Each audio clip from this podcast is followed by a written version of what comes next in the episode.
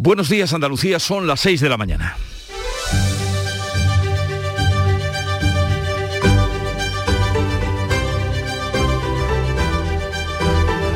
Despierta tu mente, descubre la realidad. En Canal Sur Radio, La mañana de Andalucía con Jesús Vigorra.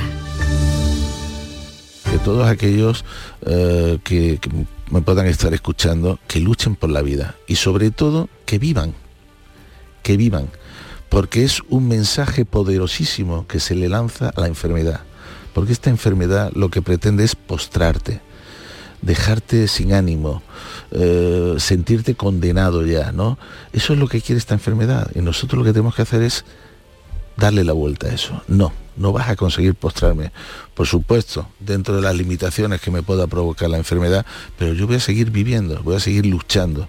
Así que yo creo que lo mejor que le puedo decir, uh, porque yo me lo he aplicado y aquí estoy, es decir, vivan, no se dejen, no se dejen vencer, ¿no? Eh, y es que ponérselo muy difícil, ¿no? Y la enfermedad que busca eso sabe también, sabe también a quién se está enfrentando. Y cuando te enfrentas a alguien que está decidido a luchar por la vida, eh, también se supera. Son palabras de Javier Imbroda con ocasión de una entrevista en la mañana en Andalucía hace ahora poco más de dos años.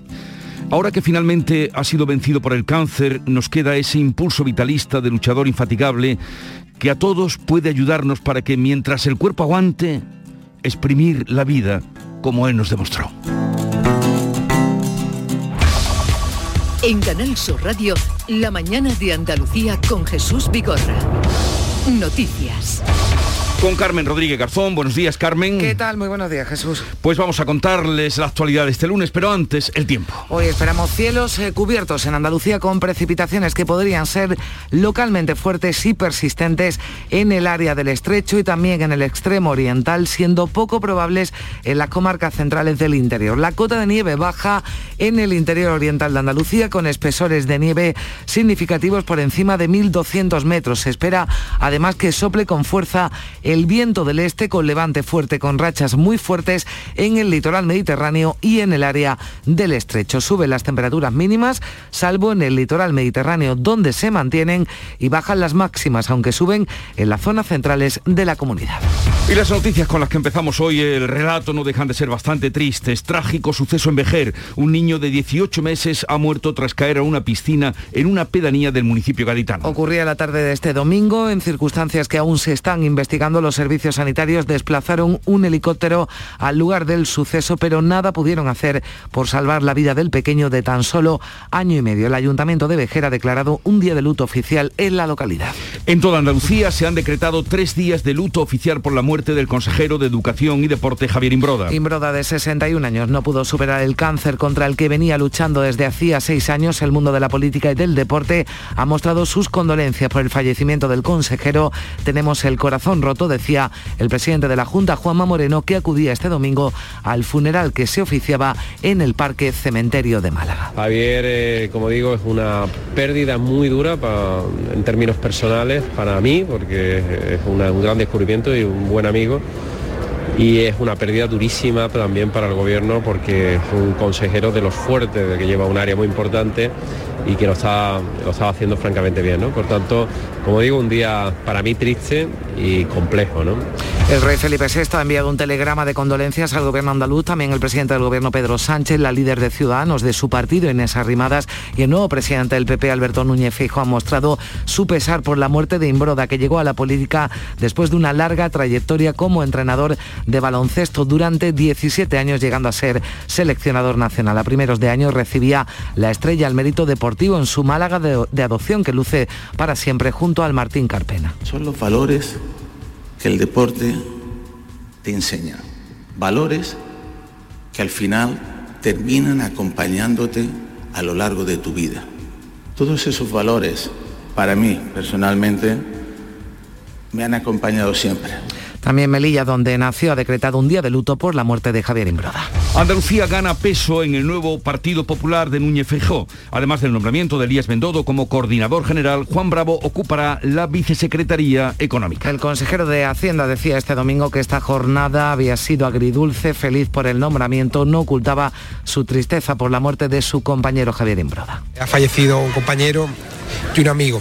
Entonces me embarga más tristeza que alegría, no le voy a engañar. Creo que es un reconocimiento, el nombramiento al trabajo que se hace desde Andalucía, un reconocimiento al presidente, a Juanma Moreno, al resto de consejeros y por lo tanto solamente podemos estar, pues eso, muy ilusionados y muy agradecidos. Feijóo reúne hoy al nuevo comité de dirección del PP para seguir perfilando la renovación del partido tras el vigésimo Congreso Nacional que se ha celebrado este fin de semana en Sevilla. El presidente del PP se va a reunir el miércoles con el rey, el jueves con Pedro Sánchez. Feijóo asegura que presenta una alternativa creíble desde una oposición responsable. Y en nuestra alternativa no habrá rupturas, no habrá frentismos, no habrá bandos ni habrá enemigos.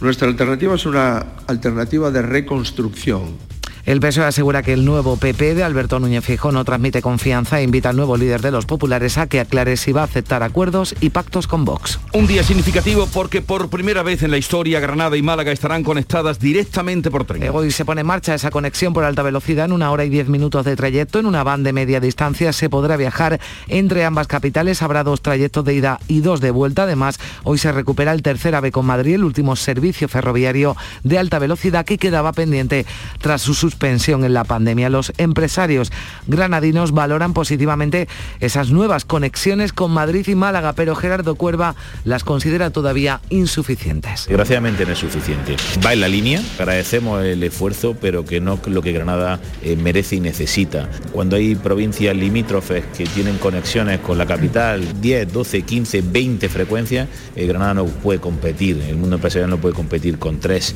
Al acto inaugural de este servicio está previsto que acuda el presidente de la Junta, que va a realizar el trayecto de ida entre Málaga y Granada, aunque el primer tren de este servicio será el que haga el recorrido contrario a las 8 menos 20 de la mañana. La guerra de Ucrania cumple 40 días. Las condenas internacionales se suceden por la matanza de Bucha, en la que han fallecido más de 400 civiles. Las imágenes son brutales, con cadáveres de civiles tirados en las calles de esta ciudad situada al norte de Kiev. El Kremlin niega que sus soldados hayan matado a población civil alguna. Dice que todo es un montaje. La Fiscalía ucraniana ha abierto una investigación, denuncia crímenes de guerra. El presidente Zelensky habla de genocidio, denuncia abiertamente que Putin quiere acabar con todo un pueblo. El alcalde de la ciudad de Bucha, Antoni Federuk, publicaba hace unas horas un vídeo en las calles de su ciudad. Antes de ayer conté aquí 21 personas fusiladas. Putin dio luz verde a la cacería. Están destruyendo la nación ucraniana. No tengo otro término para calificar esto aparte de genocidio y las conversaciones de paz se van a reanudar en unas horas por videoconferencia. Ya en deportes ganó el Betis, perdió el Sevilla y empataron Granada y Cádiz. Sí, ha habido de todo para los equipos andaluces en esta jornada de liga. El Betis sigue soñando con meterse en la próxima edición de la Champions, lo hace alcanzando 53 puntos después de imponerse a Osasuna por 4 a 1, doblete de Juanmi, gol de Carballo, otro de Alex Moreno, tumbaron a Osasuna que solo se acercó a los puntos con un gol de Budimir. El Sevilla, como viene siendo habitual en los últimos años, volvió a perder en el Cano con un golazo de Pedri que coloca al equipo azulgrana segundo en la clasificación. El equipo de Lopetegui se coloca cuarto Cádiz y Granada que pelean en zona de descenso, consiguieron sendos empates en sus partidos ante Valencia y Rayo, siguen fuera de la zona de descenso, amplían en dos y tres puntos respectivamente la distancia con el Mallorca que marca la zona roja de la clasificación. Pues así viene este día 4 de abril, principio de semana, vamos a ver cómo lo refleja la prensa que ya ha visto y leído Beatriz Galeano. Buenos días. Buenos días, Jesús. Pues hoy una localidad, Bucha, desconocida para casi todos. Hasta ayer aparece en las portadas de toda la prensa. Durísima la foto en el mundo. Cadáveres son los cadáveres de nueve personas, algunos con las manos atadas, hallados por las autoridades ucranianas en esta localidad al norte de Kiev, en Bucha. El mismo asunto para el país eh, con el titular Bucha muestra al mundo la barbarie de la guerra de Putin o en ABC, crímenes de guerra en la retirada rusa. También en el país, otro tema relacionado con la guerra en Europa, España y Países Bajos se alían para relajar las reglas fiscales. Dice el país que es un borrador al que han tenido acceso y que se va a presentar hoy en el, Eurogrupo. Proponen crear colchones fiscales con planes específicos para cada país. El tercer asunto que trae el país, la nueva dirección del Partido Popular consolida el poder gallego y andaluz. Se refiere a la presencia de Elías Bendodo y Juan Bravo en el comité del Partido Popular. El otro tema que aparece en toda la portada, en todas las portadas de la prensa de Andalucía, por ejemplo, en el sur de Málaga el fallecimiento de Javier Imbroda. Fallece Javier Imbroda a los 61 años. El cáncer termina con la vida de un icono del baloncesto, dice Sur o Málaga hoy. Adiós a Imbroda, figura del deporte español que dejó huella en la política. Deporte y política de luto por Imbroda es el titular de Viva Jaén. Destacamos además otros dos asuntos en la prensa de Andalucía. En la voz de Almería, el mes de marzo ha sido el más lluvioso de la historia. Los más de 100 litros por metro cuadrado caído en Almería son un máximo histórico, dice la voz. Y en Granada hoy, Granada estrena la conexión directa con Málaga por alta velocidad. Pues ahí están los primeros avances de la lectura de prensa. Vamos ahora a conocer la agenda informativa para este lunes que ha preparado Beatriz Almeda. Buenos días. Buenos días. A las 9 conoceremos los datos de paro y afiliación del mes de marzo. Veremos si la guerra y la huelga en el transporte han hecho mella en el ámbito laboral. Los ministros de Economía y Finanzas de la Eurozona calculan este lunes el impacto macroeconómico de la guerra, asumen ya de antemano un menor crecimiento del PIB y una inflación disparada. Además, Pedro Sánchez va a recibir esta tarde la Moncloa al embajador de Ucrania, mientras la Unión Europea prepara más sanciones para Moscú. Y la ONU va a publicar un informe muy necesario con las soluciones que la comunidad científica internacional cree imprescindibles para atajar la crisis climática. Hay una cita de calado en Barcelona, hoy abre sus puertas alimentaria, el Salón de Salones lo llaman, concentra todo lo que el mundo de la alimentación puede ofrecer. Lo inaugura Felipe VI y va a coincidir con el presidente de la Generalitat, Per Aragonés. En Málaga, el Museo Carmen Thyssen presenta la exposición temporal Realismos, nuevas figuraciones en el arte español entre 1918 y 1936. 80 obras entre pinturas, esculturas, dibujos, grabados y fotografías de medio centenar de artistas. Seguro que es de gran interés. Desde luego, sí. ¿Y cómo ha sido la mañana? ¿Ha sido interesante eh, la mañana con el Club de los Primeros, Charo Padilla? Ha sido muy interesante. Buenos días a todos. Hemos estado hablando con eh, gente de Andalucía que trabaja en Andalucía y fuera de Andalucía. Miguel, que recoge animales muertos de las fincas. Fíjate el trabajo. O sea, y cuanto más trabajo tienes ahora con el frío y luego con el calor. Digo, pero eh, dice, sí, hay muchos animales que mueren en las granjas, todo tipo de animales, en fin. Mm, empieza a trabajar a las 4 de la mañana y alguien tiene que hacerlo y esto existe. Y hemos hablado con Maite Sánchez que es fundadora de una empresa llamada Maichoco de Benajaraf en Vélez Málaga. Es una eh, mujer emprendedora malagueña que realiza eh, eh, chocolate em, con sus manos a, través del tueste de los granos de cacao que vienen de, Perú. Es un chocolate súper especial, tiene un sobrador que es muy pequeñito, toda clase de chocolate. Lo último que está haciendo es bañado con mango y una serie de delicatessen que me ha puesto... Qué eh, bueno, Charo. Bueno, no te puedes ni imaginar, maíz choco. Yo decía maíz choco, ¿es chocolate o es choco de Huelva? De verdad, pero o sea, eh, y con la fresa, con el mango, trabaja el chocolate de manera artesanal maravilloso. Estos son gente empresaria. Conocemos a, esta, esta, mujer que vino hace ya algunos meses por aquí. Sí, sí, es una creativa, una creadora del chocolate. Ella es del club de los primeros, como no podía ser de otra manera. no podía ser de otra manera? Para eh, trabajar con la animosidad a la que cada día invita Charo Padilla. Bueno, pues vamos ahora a contarles algo de lo que está por venir invitados en el programa de hoy. Fue sentirme solo estando contigo, fueron los disparos sin un motivo, fue la herida abierta.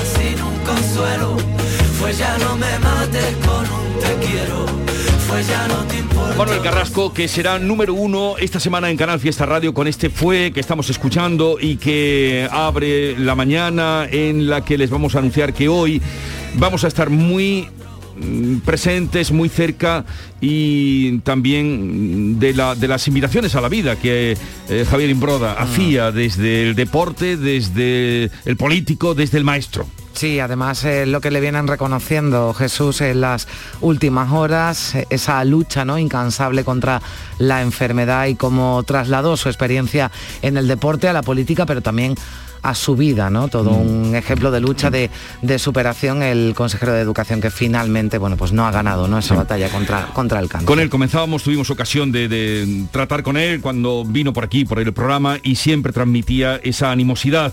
Eh, por cierto, que sobre él hablaremos eh, con el presidente de la Junta a partir de las 9, hablaremos con su compañero Juan Bravo, oíamos decir que era mm. un día feliz para él, pero también eh, muy triste por la pérdida del compañero, con Inés Arrimadas, que era la presidenta de su partido, con mm, todos los que podamos acercar para que nos den su testimonio. También con la presidenta del Congreso eh, tan celebrado del Partido Popular en Sevilla, hablaremos Teofila Martínez, que fue la figura que estuvo presidiendo este vigésimo Congreso Nacional del Partido Popular, del que el poder andaluz ha salido bastante reconfortado. Otra noticia triste que dábamos al comenzar la mañana, vamos a tratarla con el alcalde de Vejer, porque en una pedanía de este pueblo, el alcalde es Manuel Flor, ha tenido lugar la muerte de ese pequeño, tan pequeño de 18 meses, año y medio, en una piscina. Hay las piscinas que vuelven y todavía no hemos empezado la temporada. También eh, estará por aquí Francisco Arevalo, como siempre, para echar una mano y ayudarles a ustedes. Y luego en la última parte del programa ya vendrá eh, Yuyu con las Yuyu Noticias y hoy estará con nosotros presentando su gira por Andalucía, Raule, que es un joven de Jerez, eh, músico, compositor, cantante, que fusiona flamenco, pop, funky y estará con nosotros ya en la última parte del programa para animar un poquito la despedida y el final.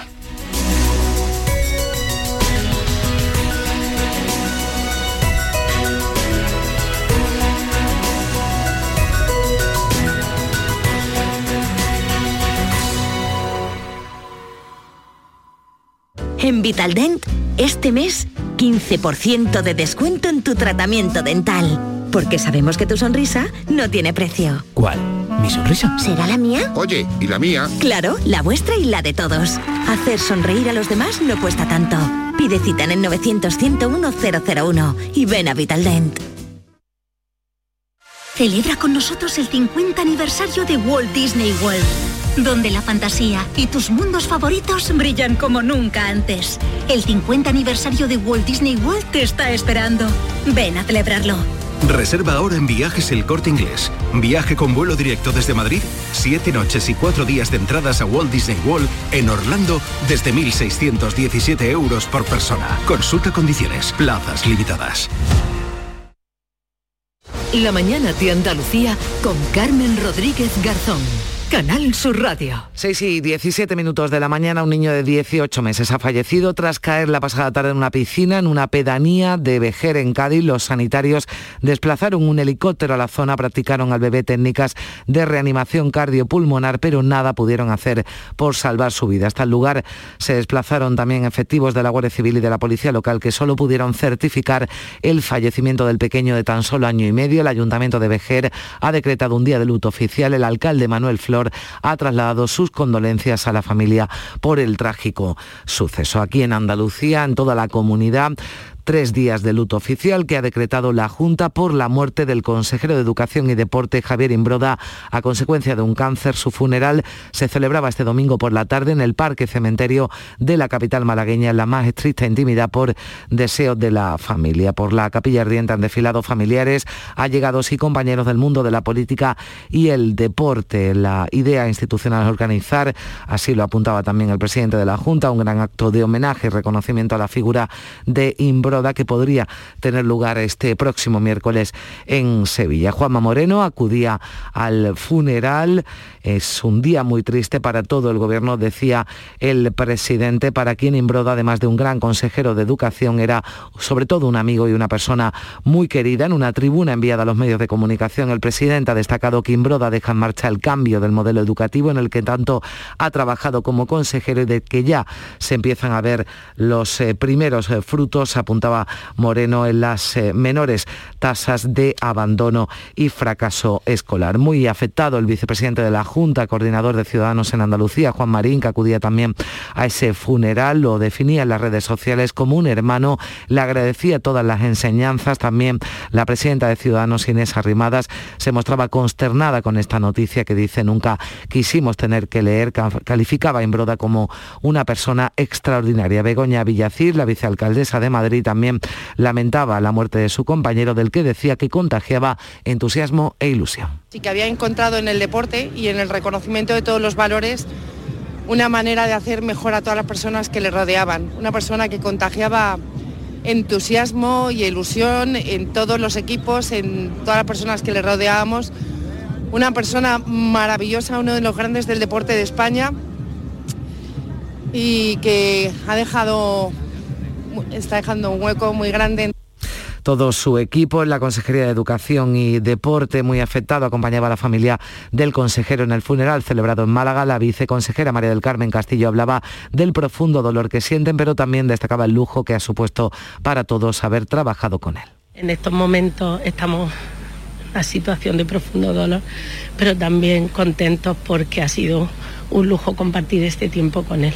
Y yo creo que hablo en nombre de todos los miembros de la consejería y nos queremos transmitir un homenaje porque creemos que se lo merece. Creo que ha sido un lujo para el Gobierno de Andalucía y un lujo para nosotros. El presidente del Gobierno, Pedro Sánchez, gran aficionado al baloncesto, ha publicado en sus redes sus condolencias por la pérdida de un histórico, decía, de nuestro deporte, luchador, dialogante y comprometido servidor público. También el nuevo presidente del PP, Alberto Núñez Feijóo, ofrecía su pésame a los andaluces y a su partido, a Ciudadanos. El líder de los socialistas andaluces, Juan Espadas, también mostraba sus condolencias, definiendo a Imbroda como una persona luchadora y cordial. Ya le he trasladado en este caso mis condolencias tanto a Juan Marín como al presidente de la Junta de Andalucía señor Moreno Bonilla.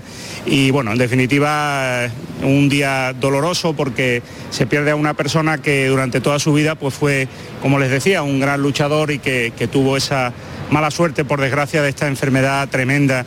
Tony Valero, el coordinador general de Izquierda Unida en Andalucía, ha dicho de Imbroda que ha sido un buen ejemplo de cómo trasladar los valores positivos del deporte a la política. Destacaba su carácter afable y respetuoso, una excepción añadía en la política actual. Pues sin lugar a dudas, una persona que, se, entregó a aquello en lo que creía y quizá un buen ejemplo de cómo llevar valores positivos de, en este caso, el deporte, que es a lo cual consagró la inmensa parte de su vida a después la política y desde ahí, desde esos valores positivos, pues hacer política. Eso lo demostró, yo creo que con, con su carácter afable, con su carácter respetuoso.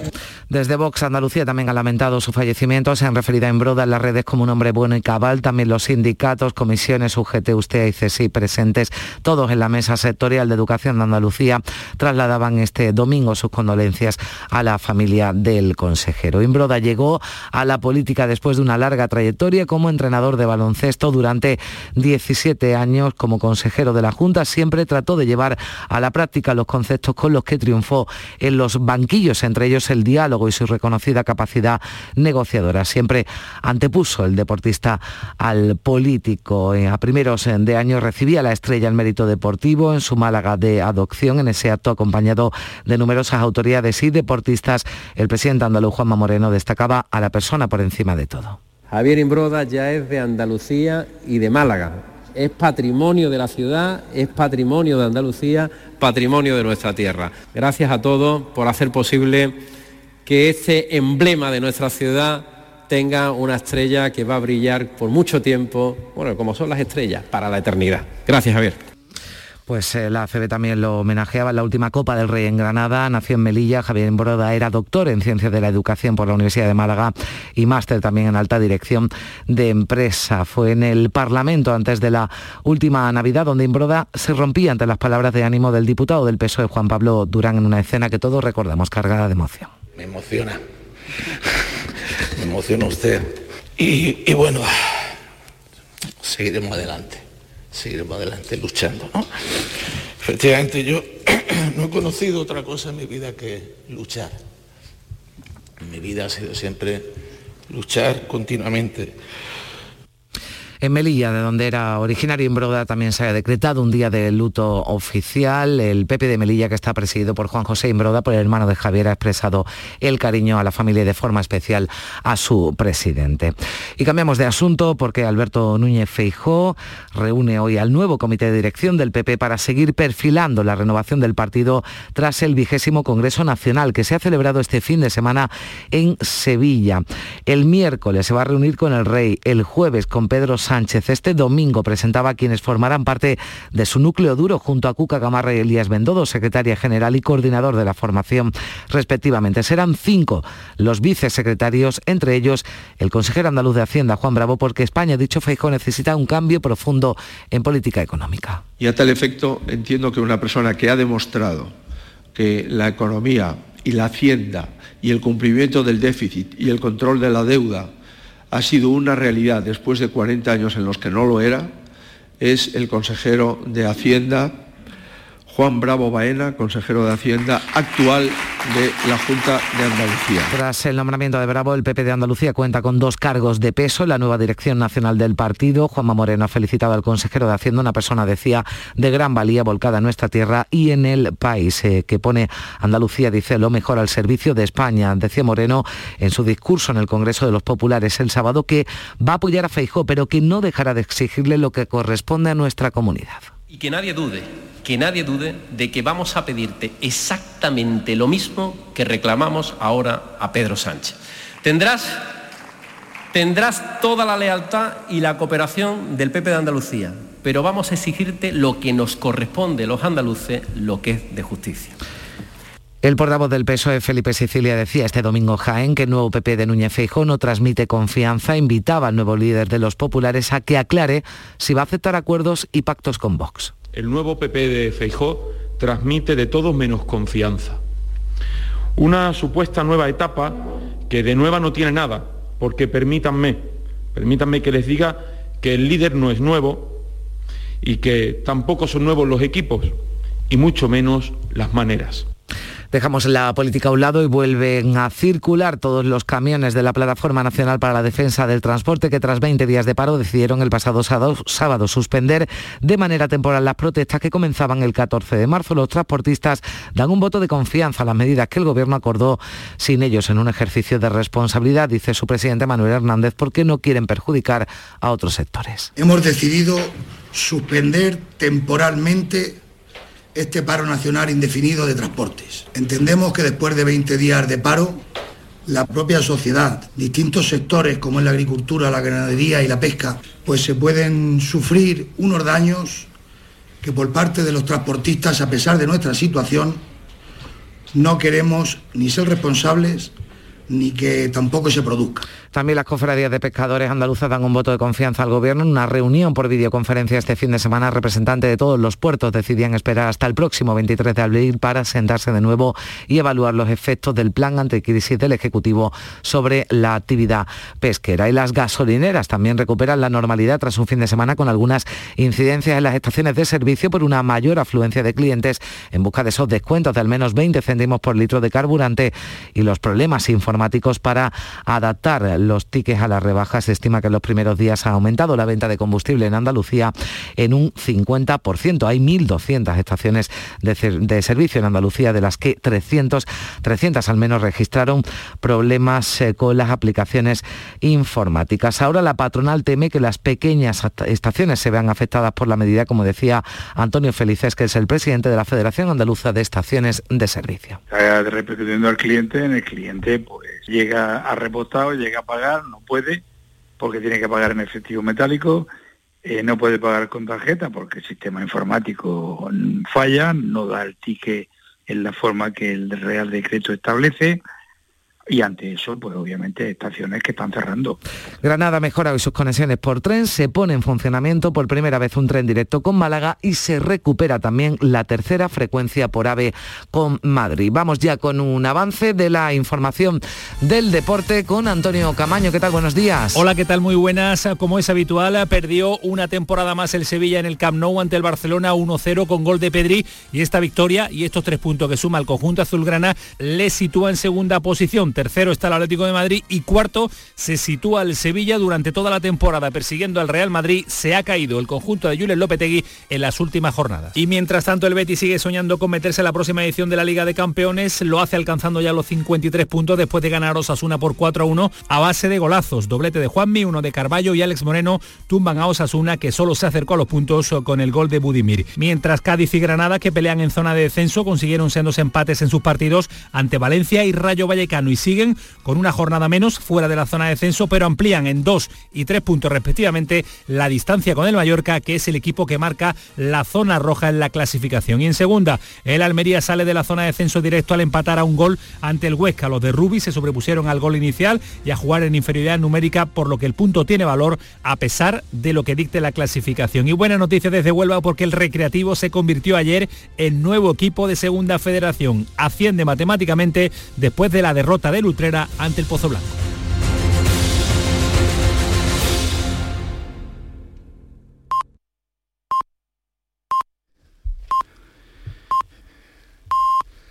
Andalucía son las seis y media de la mañana.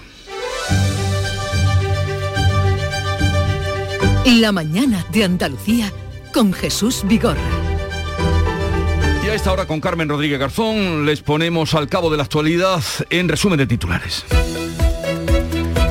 Ha muerto ahogado un niño de 18 meses al caer a una piscina en Vejer de la Frontera. Los equipos sanitarios no pudieron hacer nada por salvar la vida del pequeño. El ayuntamiento ha decretado un día de luto oficial. Las redes sociales se han llenado de mensajes de recuerdo y condolencia para la muerte de Javier Imbroda. Amigos y familiares han despedido este domingo al ex seleccionador de baloncesto y consejero de Educación y Deporte de 61 años que no ha podido superar un cáncer de próstata. Su compañero en Ciudadanos y vicepresidente de la Junta, Juan Marín, asume ahora sus responsabilidades. La Junta ha decretado tres días de luto oficial por su muerte. El Partido Popular reúne hoy a su nueva plana mayor. Alberto Núñez Feijó refuerza la presencia de Andalucía en la Ejecutiva Nacional. Asiste el consejero andaluz de Hacienda, Juan Bravo, ya como vicesecretario nacional de Economía y el portavoz Elías Bendodo, que ha sido nombrado coordinador general. Feijó seguirá hoy ultimando la renovación de su partido, que la oposición ve con desconfianza. Los camiones y camioneros de la Plataforma Nacional para la Defensa del Transporte vuelven a circular después de 20 días de paros. Dan un voto de confianza a las medidas del gobierno, pero advierten de que volverán a parar si la situación no mejora a corto plazo. Tregua también en la pesca. Las cofradías se emplazan al 23 de abril para evaluar el plan anticrisis del Ejecutivo. Hasta entonces seguirán pescando. Granada estrena conexión directa por tren con Málaga y recupera la tercera frecuencia del AVE con Madrid. Por primera vez una van va a unir Málaga y Granada en una hora y diez minutos con dos trayectos diarios. El regreso del tren AVE de la tarde con Madrid devuelve la normalidad de antes de la pandemia. La matanza de Bucha en Ucrania despierta la condolencia y la condena internacional. Cuatro, 400 cadáveres han, sido, eh, han salido a la luz al retirarse las tropas rusas. Cuerpos maniatados y con capuchas tirados en calles y cunetas. Las conversaciones de paz se retoman en unas horas por videoconferencia. Nuevo caso de violencia vicaria. Un hombre ha matado a su hijo de 11 años en Sueca, Valencia, para castigar a la madre con la forma más salvaje de violencia machista. El arrestado tenía una orden de alejamiento. La mujer alertó al 112 después de que el padre, que tenía al niño durante el fin de semana, se negara a abrirle la puerta. El Instituto Andaluz de la Mujer denunciará el anuncio de un club de alterne de Jaén que ofrece una prima de mil euros a la mujer que más relaciones sexuales tenga al mes. El anuncio fue publicado en las redes sociales. Los colectivos feministas han, han instado a las instituciones a tomar medidas. Un hombre de 26 años se encuentra detenido en Almería acusado de acosar sexualmente por internet a 23 menores de entre 10 y 15 años. Contactaba con ellos por las redes sociales. La investigación sigue abierta por si aparecen más víctimas. La Semana Santa es inminente. Las hermandades acatarán las recomendaciones que ha dado la Junta para evitar riesgos. Mascarillas y test de antígenos para costaleros y hombres de trono son las principales. La hostelería afronta la próxima semana con mucha incertidumbre. Hoy el santoral nos lleva a San Benito Masarari, eh, renombrado así debido a que nació en este pequeño pueblo siciliano. Luego está el otro San Benito, el de, el El de famoso, Julio, ¿no? el Digamos, ¿no? famoso, el de Julio. Pero este, pues, es otro santo. Eh, conoció, um, también fue conocido como el negro o el moro por su color de piel, pero fue más reconocido por su humildad y por acceder a la orden de los hermanos menores. Órdenes que además estaban por los más pobres y los más necesitados. Y recordando hechos que tuvieron lugar en un día como hoy, 1914, principios de siglo, se estrenaba tal día como hoy Las Goyescas de Enrique Granados en París.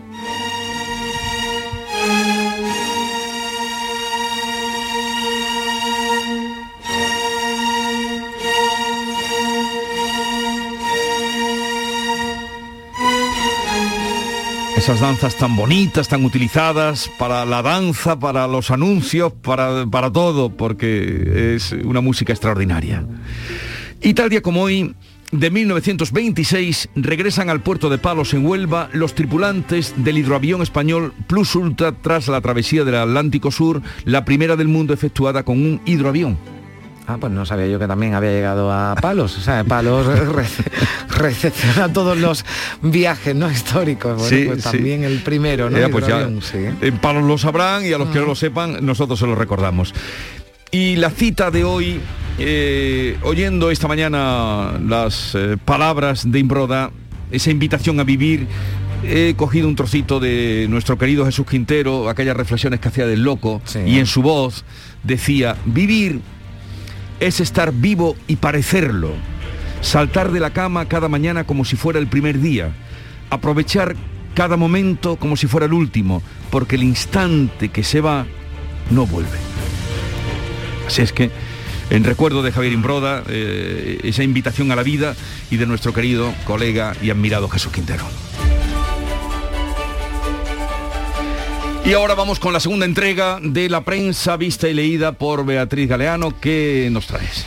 Pues Bucha, Feijó e Imbroda, esos son los tres nombres propios que aparecen prácticamente en toda la prensa, tanto en la prensa nacional como en la prensa de Andalucía. Especialmente dura la foto en el mundo con cada, el cadáver, los cadáveres de nueve personas, algunos de ellos con las manos atadas, hallados por las autoridades ucranianas en la localidad de Bucha. Rusia masacra a la población civil en su repliegue de Kiev, es el titular del mundo. En el caso del país, Bucha muestra al mundo la barbarie de la guerra de Putin o ABC, crímenes de guerra en la retirada rusa. Cualquiera de esas fotografías reflejan la crueldad de la guerra. También en el país otro asunto, la nueva dirección del Partido Popular consolida el poder gallego y andaluz. Se refiere a los eh, dos consejeros andaluces, Elías Bendodo y Juan Bravo, que van a formar parte de la ejecutiva del Partido Popular. En el eh, mundo también, este asunto del que también les hemos hablado, también cruel, un padre con orden de alejamiento mata a su hijo de 10 años. Ha ocurrido en Sueca, en Valencia. En cuanto a la prensa de Andalucía, prácticamente todas las portadas con la fotografía de Javier Imbroda. Fallece Javier Imbroda a los 61 años. El cáncer termina con la vida de un icono del baloncesto, dice el sur. También traigo la portada de Málaga hoy. Adiós a Imbroda, figura del deporte español que dejó huella en la política. En Viva Jaén, deporte y política de luto por Imbroda. Vamos con otros eh, temas. En la voz de Almería, el mes de marzo ha sido el más lluvioso de la historia. Un titular que nos sorprendía esta mañana en la redacción. Según los datos oficiales, los más de 100 litros por metro cuadrado caídos en Almería suponen un máximo histórico. Para este mes de abril se espera inestabilidad, bajas temperaturas e incluso nieve. De hecho, está activo el aviso naranja hoy mismo por nevadas en Almería. En Granada hoy también este tema de interés. Granada estrena hoy la conexión directa con Madrid por alta velocidad. Y respecto al tema de las lluvias, garantizado el abastecimiento de agua para los próximos seis meses, dice Granada hoy. En Diario de Cádiz, otro suceso que nos golpeaba anoche, fallece ahogado un niño de 18 meses en una piscina de Vejer. La Semana Santa se acerca y ya empiezan también los titulares que tienen que ver con esta semana. La hostelería afronta la Semana Santa con gran incertidumbre, dice el Día de Córdoba. El sector ve difícil alcanzar las cifras de negocio de antes de la pandemia en la primera fecha clave de la primavera, dice, por la crisis económica, también por la subida de precios y de suministros. El Reina Sofía, más positivo, realiza seis trasplantes en 24 horas.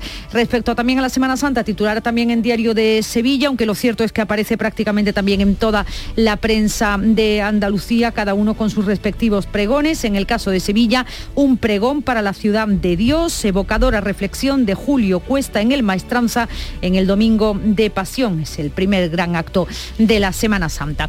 Y un apunte que tiene que ver con el eh, deporte, con el fútbol, ascenso al Biazul en Huelva Información, sube a segunda B el Recre, es la cuarta categoría del fútbol español, lo han hecho a falta de tres jornadas para que termine la liga.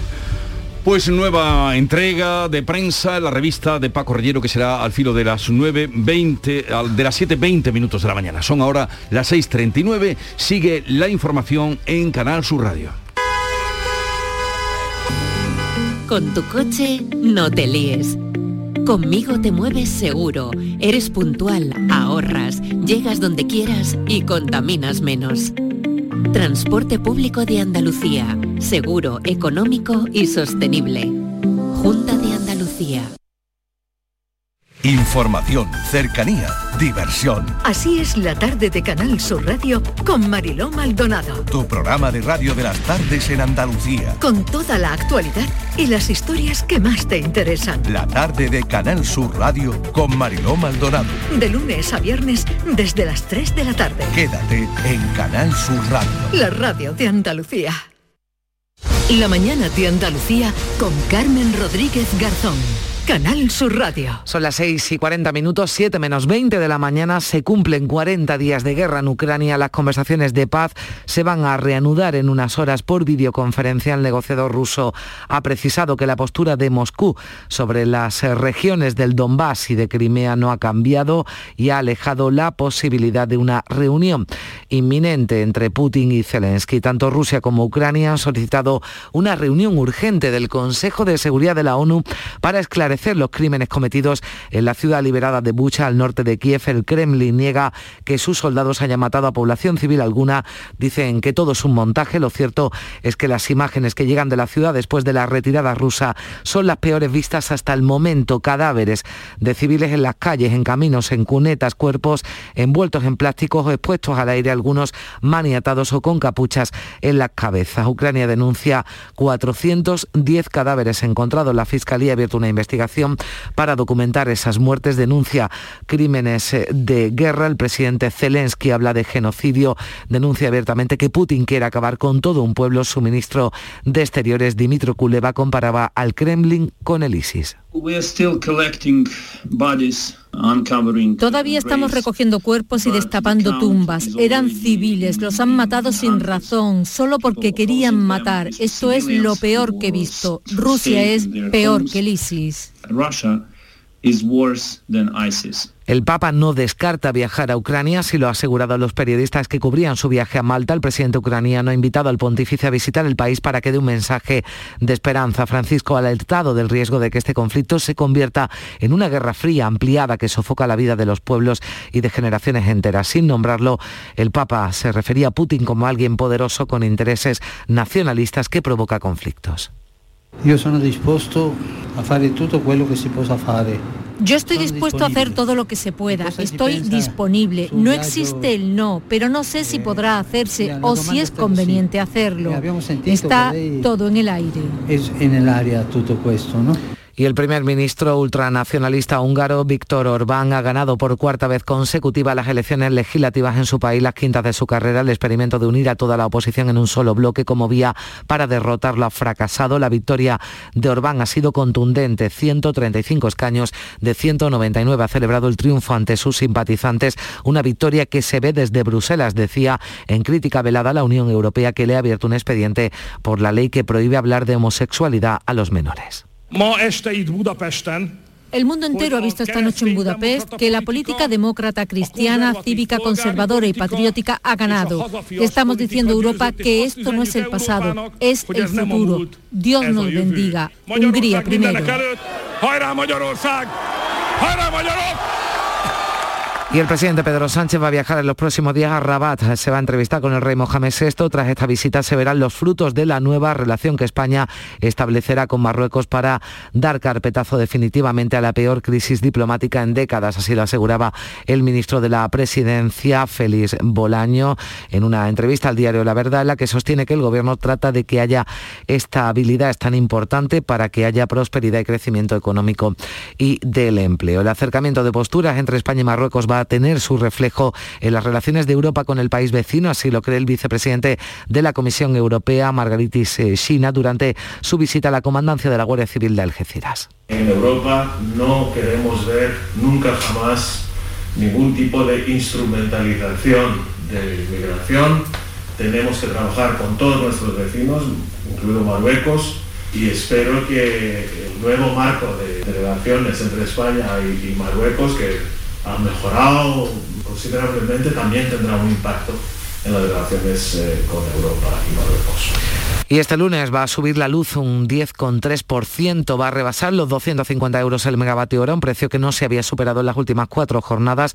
El precio medio para este lunes va a ser de 251 euros con 87 céntimos, unos 23 euros más caro que ayer domingo. El precio máximo de la luz se va a dar entre las 9 y las 10 de la noche. También este lunes se van a publicar los datos del paro y afiliación del mes de marzo. En Andalucía el dato de febrero no fue bueno porque aumentó el desempleo en 4.400 personas, sobre todo en el sector de la agricultura. Sin embargo, en España el paro bajó en febrero en 11.000 personas. Veremos qué ocurre hoy. Aviso importante además para todos porque este próximo miércoles se inicia ya la campaña de la renta y el impuesto de patrimonio que se va a extender hasta el 30 de junio con el nuevo tramo para rentas altas como una de sus grandes novedades. Aquí en Andalucía va a comenzar esa campaña con 12 deducciones que son exclusivamente de aplicación autonómica y que pueden ayudar a reducir la factura fiscal. Destacan las posibilidades de deducciones por inversión en vivienda habitual por nacimiento o adopción de hijos, por adopción internacional, contribuyentes con discapacidad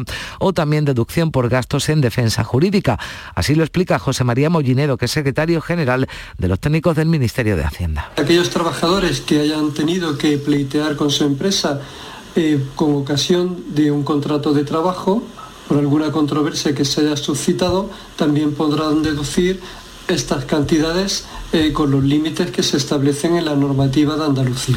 Y se debate hoy en comisión el dictamen sobre la FAFE, sobre la Fundación Andaluza de Fondo de Formación y Empleo. El documento considera responsables políticos de las irregularidades cometidas a los expresidentes de la Junta, Manuel Chávez, Antonio Griñán y Susana Díaz. Por acción o por omisión, el documento que se debate este lunes considera que los tres expresidentes permitieron los actos de corrupción ocurridos en esta fundación famosa por los pagos en prostíbulos con tarjetas de crédito y por contrataciones a dedo, a dedo sin ningún tipo de control. Después de tres años de trabajo, decenas de comparecencias. El diputado de Ciudadanos, Enrique Moreno, presidente de la comisión, tiene lista su propuesta para que se debata y se vote este lunes don Manuel Chávez González y don José Antonio Griñán Martínez. En el año 2015 dimitieron, como ya ustedes conocen, eh, de sus cargos electos que ostentaban, por cierto, como exigencia de ciudadanos en Andalucía. Y bueno, pues en esta comisión ha quedado patente el caos organizativo al que estos dos expresidentes de la Junta de Andalucía sumieron la administración de la Junta de Andalucía durante sus mandatos. Y un hombre ha sido detenido en Sueca, en Valencia, acusado de matar a puñaladas a su hijo de 11 años. Estaba separado de la madre del niño, que lo había acusado de malos tratos. El hombre contaba con una orden de alejamiento de la mujer que había emitido un juzgado de Sueca, pero se mantenían las eh, visitas del niño. Ahora se investiga porque pese a esa orden de alejamiento se mantenían las visitas. La madre asegura que el hombre le había dicho en varias ocasiones que mataría al niño. El alcalde de Sueca, Dimas Vázquez, dice que el municipio está consternado por este crimen. Un claro caso, decía, de violència vicària. La violència de gènere és molt condenable, és molt cruel, però si això és una violència anomenada de vicaria, pense que encara té un escaló de més crueltat, no? Y la Guardia Civil busca nuevas víctimas del ciberacosador de menores detenido en Almería. Ya ha pasado a disposición judicial, está acusado de acosar sexualmente a 23 menores. Utilizaba las redes sociales para enviar y solicitar archivos de contenido sexual a las víctimas. Se gana la confianza de las niñas mediante engaño y la propone realizar prácticas sexuales online. Tras la obtención de unas primeras imágenes, amenaza con publicarlas o incluso enviárselas a sus padres para así obtener nuevas imágenes de sus partes íntimas y con actitud sexual.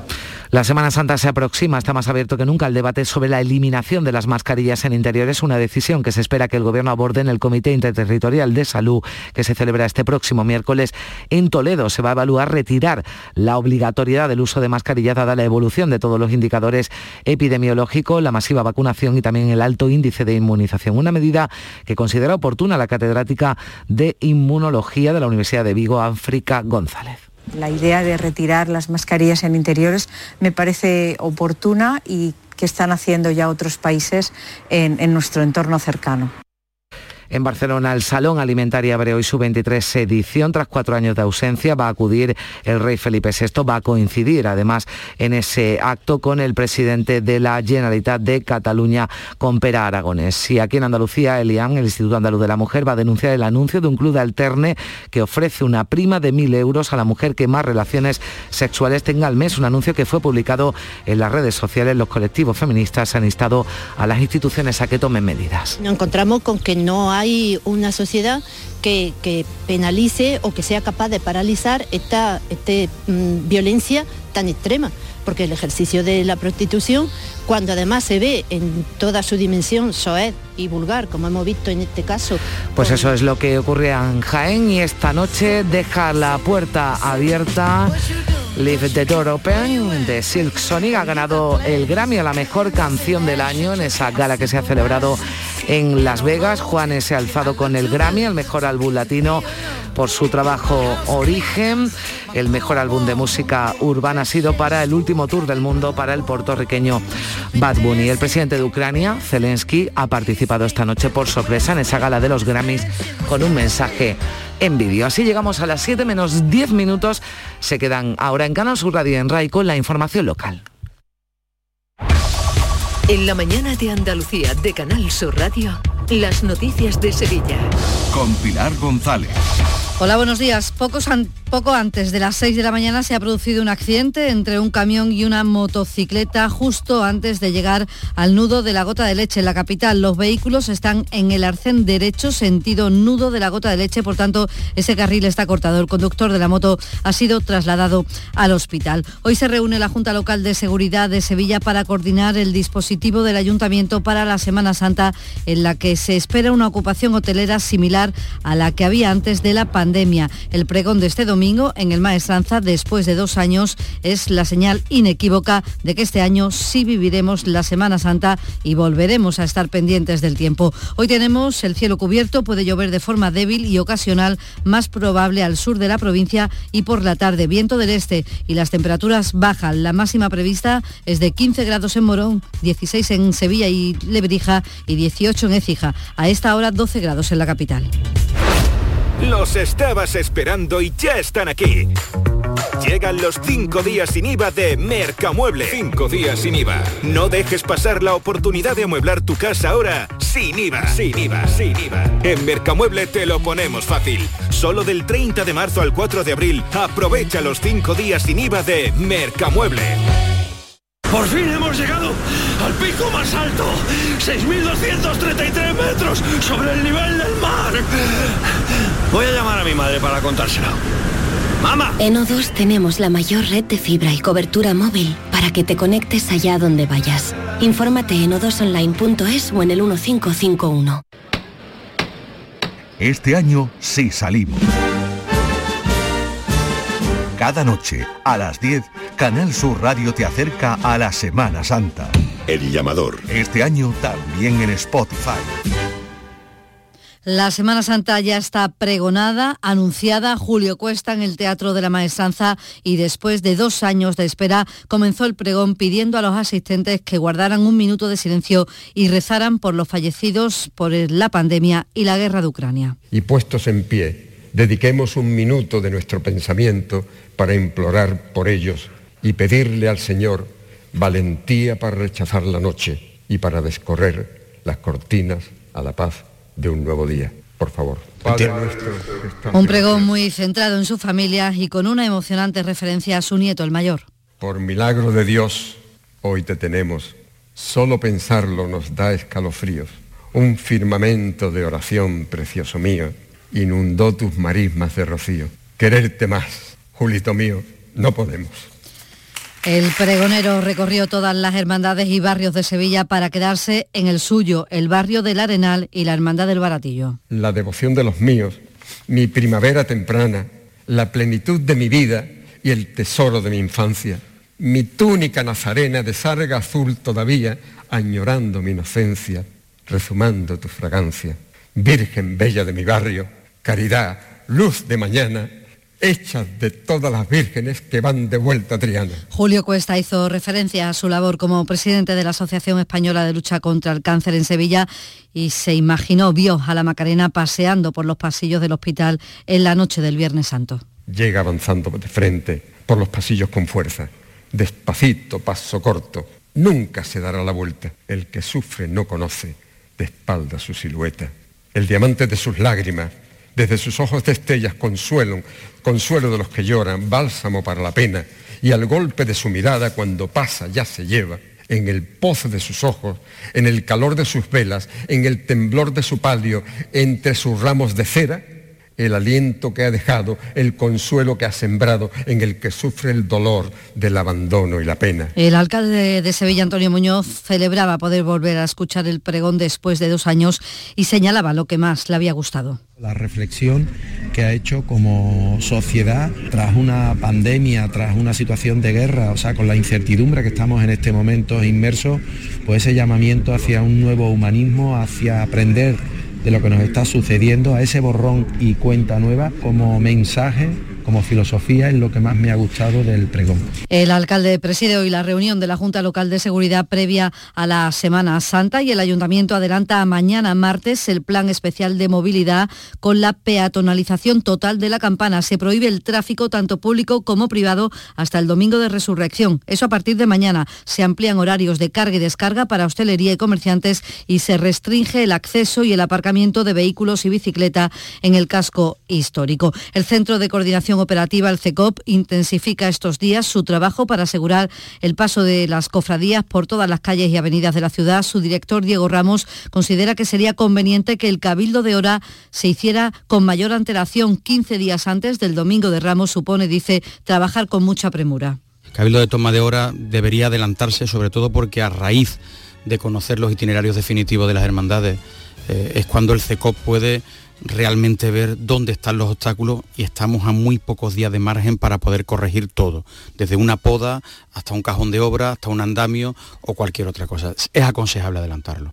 Esta mañana la consejera de Cultura y Patrimonio Histórico, Patricia del Pozo, va a presentar la restauración del manto de la Virgen de los Dolores de la Hermandad del Cerro del Águila. Y en cuanto al turismo, se espera una ocupación hotelera similar a la que había antes de la pandemia y con un turismo principalmente nacional. Estos días son, como saben, días de muchas compras, las ventas se reactivan, especialmente en el pequeño y mediano comercio tradicional y sobre todo en aquellos especializados en artículos cofrades como el que lleva María del Río, dueña de la antigua Casa Rodríguez. No esperaba en realidad yo tanto, por el tema de la pandemia, porque tuvieran miedo o algo, pero la verdad es que te digo que se pueden superar años atrás. Muchísimos niños, eh, que casi no conocían, unos porque no conocían, otros porque no se acordaban porque eran muy pequeños y bueno, y los mayores por supuesto.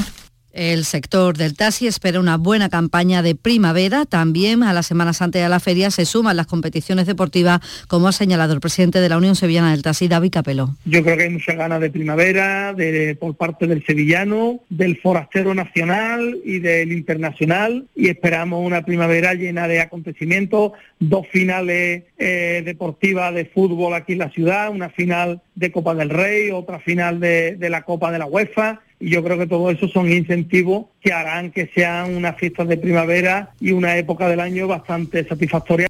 Y más asuntos. Les contamos que un ciclista de 71 años ha fallecido tras caer a la carretera y chocar contra el Miedos. Iba con un grupo por una carretera local en Martín de la Jara. Y hoy lunes se celebra el juicio contra una mujer acusada de una estafa piramidal de más de un millón de euros y 30 afectados. La Fiscalía pide para ella cinco años de cárcel y una multa de 3.600 euros, con la promesa de unos intereses desmesurados que en ocasiones alcanzaban el 120%. La acusada habría logrado que unos 30 inversores les entregasen unas cantidades de dinero ofreciendo realizar unas inversiones que nunca se llegaron a efectuar.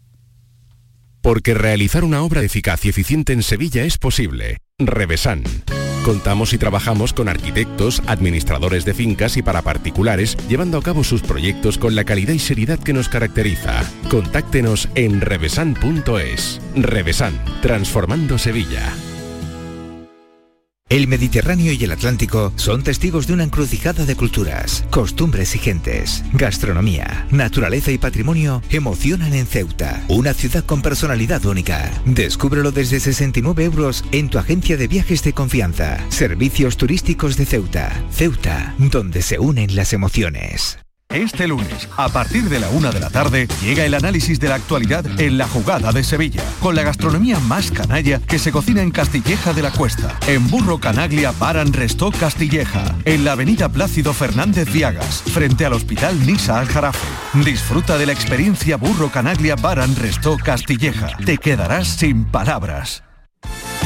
Deportes, Antonio Camaño. Hola, ¿qué tal? Muy buenos días. Ah, como viene siendo habitual en las últimas décadas, el Sevilla no fue capaz de vencer en el estadio del Barcelona, en el Camp Nou 1-0, gol de Pedri, auténtico golazo el que se marcó el jugador azulgrana para sumar los tres puntos y hacer que el Sevilla perdiera la segunda posición en favor del Barcelona. Ojo que se coloca el conjunto de Julio Lopetegui cuarto en la tabla clasificatoria y un Betis que sigue soñando con meterse en la próxima edición de la Liga de Campeones y lo hace alcanzando los 53 puntos después de imponerse a Osasuna en la tarde de ayer por 4-1 con auténticos golazos. Dos de Juanmi, uno de William Carballo y otro de Alex Moreno tumbaron a un flojo Sasuna en el Villamarín.